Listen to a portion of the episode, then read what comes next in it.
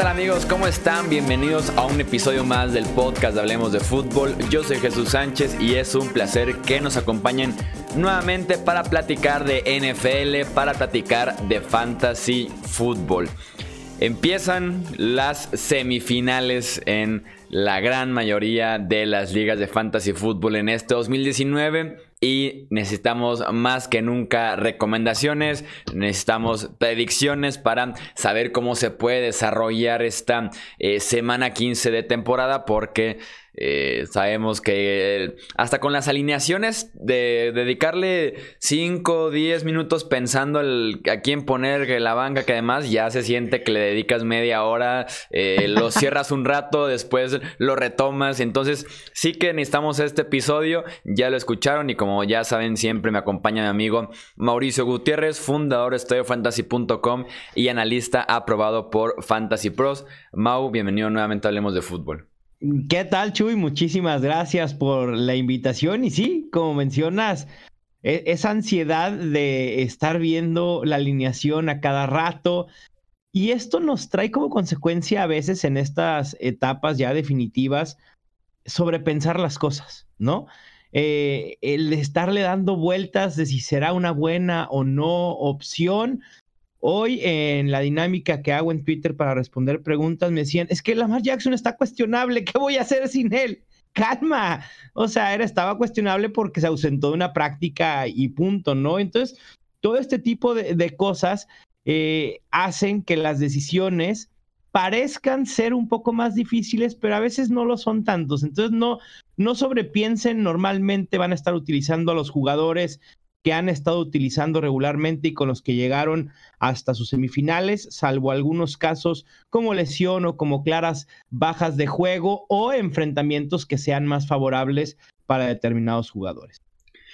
Sí, así es. Más que nunca, eh, apóyense de los rankings de, eh, que publica Mauricio en estadiofantasy.com para tomar justamente sus decisiones. Si no, ya saben que contacten a Mauricio en Twitter porque ese hashtag HelmiObimau cada semana es tendencia en México. Felicidades por eso, ¿eh, Mau? Gracias, Chuy.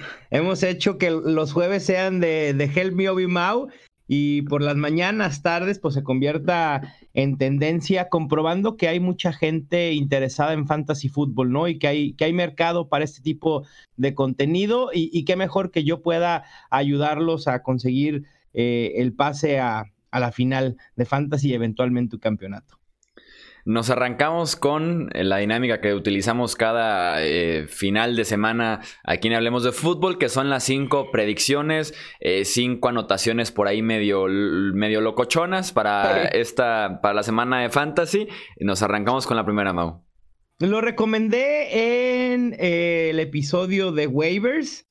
Y mi predicción de coreback es que Ryan Tannehill de los Titans termina como el mejor coreback de esta semana en los duelos de semifinales en semana 15. La semana pasada completó 21 de 27, 391 yardas y 3 touchdowns frente a los Raiders.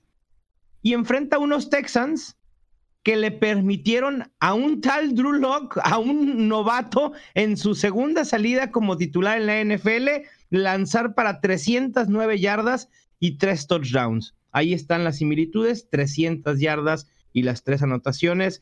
Creo que por lo menos Ryan Tannehill pudiera lograr algo similar.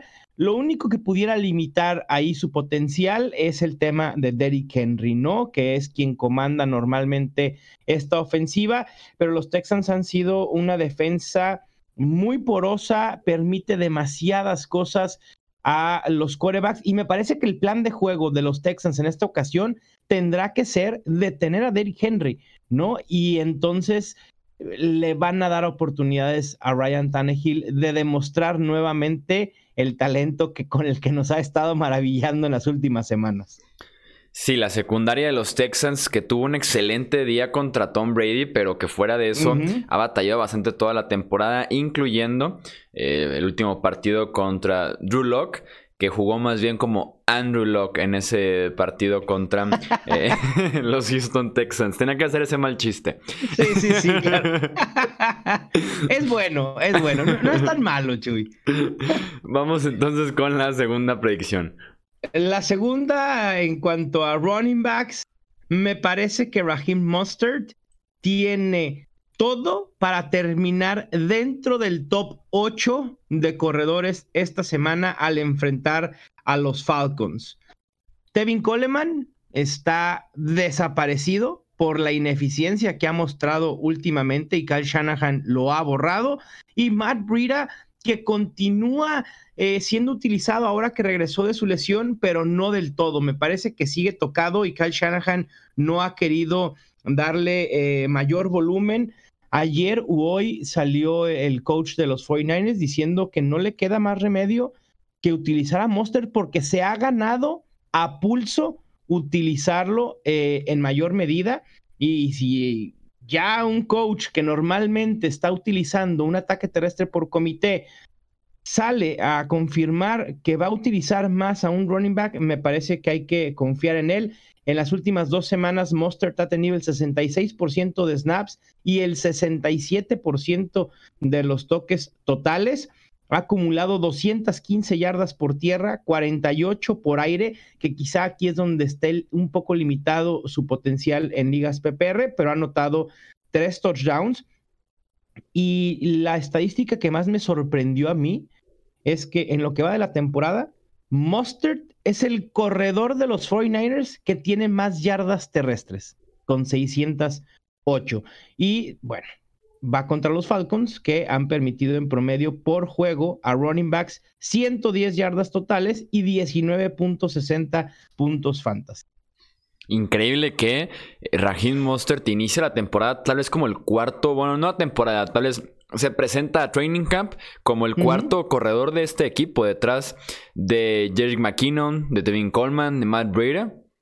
Y hasta ahí aparece Raheem Mostert. Pero ¿sabes qué, Chuy? Yo, no entiendo.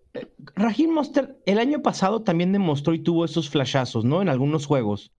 Sí. Yo no entiendo por qué, por qué Kyle Shanahan no, o sea, se empeña en traer a otros corredores cuando pudo haber utilizado a Raheem Monster desde un principio y evitar pagarle el dinero a Tevin Coleman. Digo, hablando de otras cosas que no sean fantasy, ¿no? Ya un poco más de, cuestión gerencial. Pero me parece que la temporada de los 49ers pudo haber sido muy exitosa con Mustard y con Brita. El problema a lo mejor sería las recurrentes lesiones de Matt Brita, ¿no? Sí, tal vez eso los orilló a San Francisco a reclutar a Coleman en la, en la agencia libre, pero sí, de por sí un contrato grande con Joey McKinnon, ahora con eh, Coleman, y los que rinden al final de cuentas son Breda, cuando no está lesionado porque es como Terminator cada vez que eh, juega en un partido le se lesiona de una manera diferente, y sí, y al final de cuentas Raheem Monster que ha estado rindiendo muy bien y que ha sido clave eh, en enfrentamientos de fantasy para el cierre de la temporada porque le dan ese rol protagónico recientemente y lo ha aprovechado eh, al máximo con yardas y también ya mencionabas su cantidad de touchdowns. Eh, pasemos con la tercera predicción, Mau.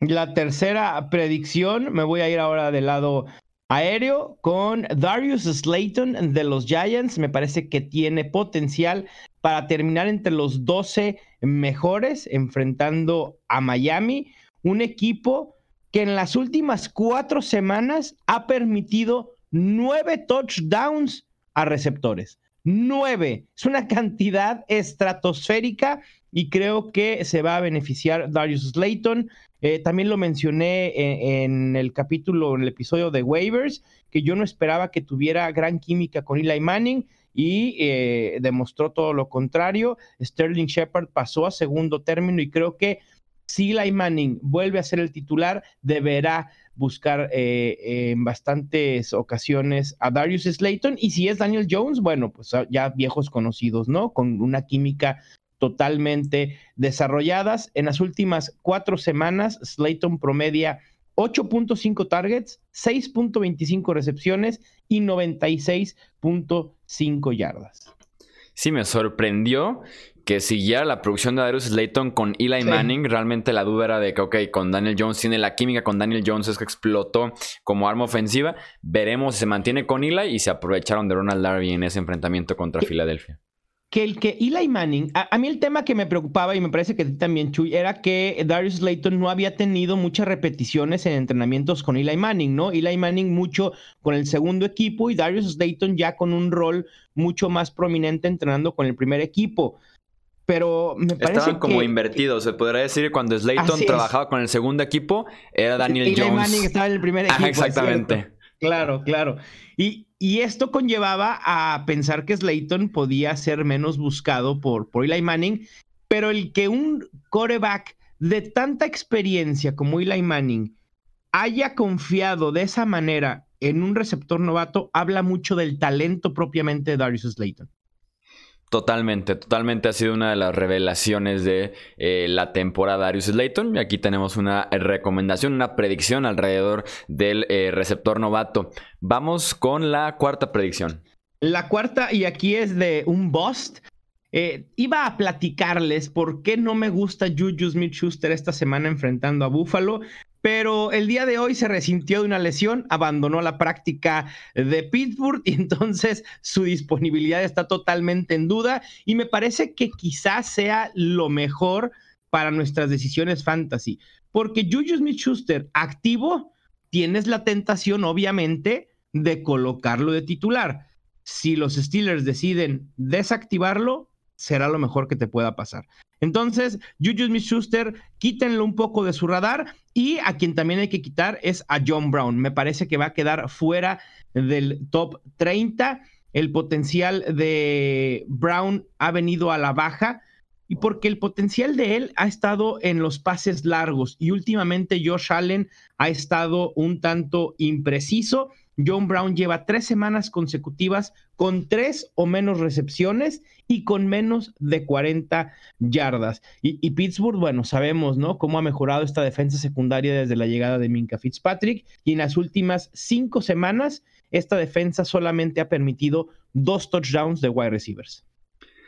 Y de hecho, eh, John Brown, por lo menos en la proyección, porque estaba poniéndome alineación de fantasy hoy, lo tienen muy bien proyectado en NFL.com, lo tienen como con 13, 14 puntos, creo. Eh, por lo mismo de que siempre le doy como optimizar y ya después hago mis respectivos cambios. Y sí, John Brown sí dije, no me parece que vaya a tener un buen partido contra esta defensiva porque lleva rato sin rendir, porque la defensiva de los Steelers es cosa seria. Eh, y sí, fue directamente enviado a la banca desde antes que iniciara el Thursday Night Football.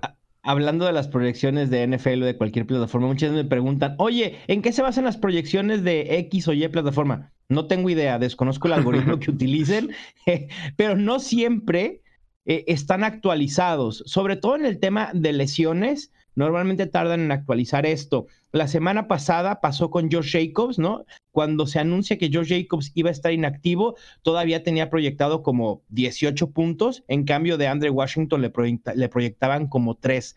Normalmente no, vayan, no se vayan con la finta de estas proyecciones. Lo más seguro es ir con rankings, de preferencia los míos, pero pueden utilizar cualquier otros que les gusten. Sí, yo ahora sí que como tip personal, eh, al momento de yo hacer mi alineación, tome en cuenta ligeramente las proyecciones porque te digo, le suelo picar o optimizar, para que por lo menos me pongan lo que creen ellos que es lo mejor. Ya después me voy como por análisis uno por uno de que, ok, me gusta este enfrentamiento, no me gustó, qué están pensando, aquí está en lo correcto. Y una vez que termino como con ese proceso de análisis, digo, por lo menos una corazonada para la semana.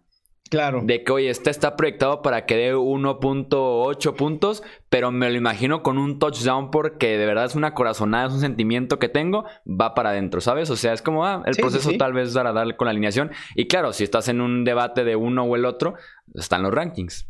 Exacto. Me, gusta tu proceso, Chuy. La verdad es que es bueno porque al final de cuentas eh, las decisiones siguen dependiendo de ti, ¿no? Hay veces que dependemos tanto de los analistas que se vuelve equipo del analista y no tuyo. ¿Me explico? ¿No? Con tantas preguntas y, cuando quieres que el analista te resuelva absolutamente todo, creo que sí deja de ser un poco tu equipo. Obviamente, el fantasy es más divertido cuando ganas, eso es obvio, pero también eh, el poder tomar tú tus propias decisiones e, e ir con esa corazonada a veces vale la pena.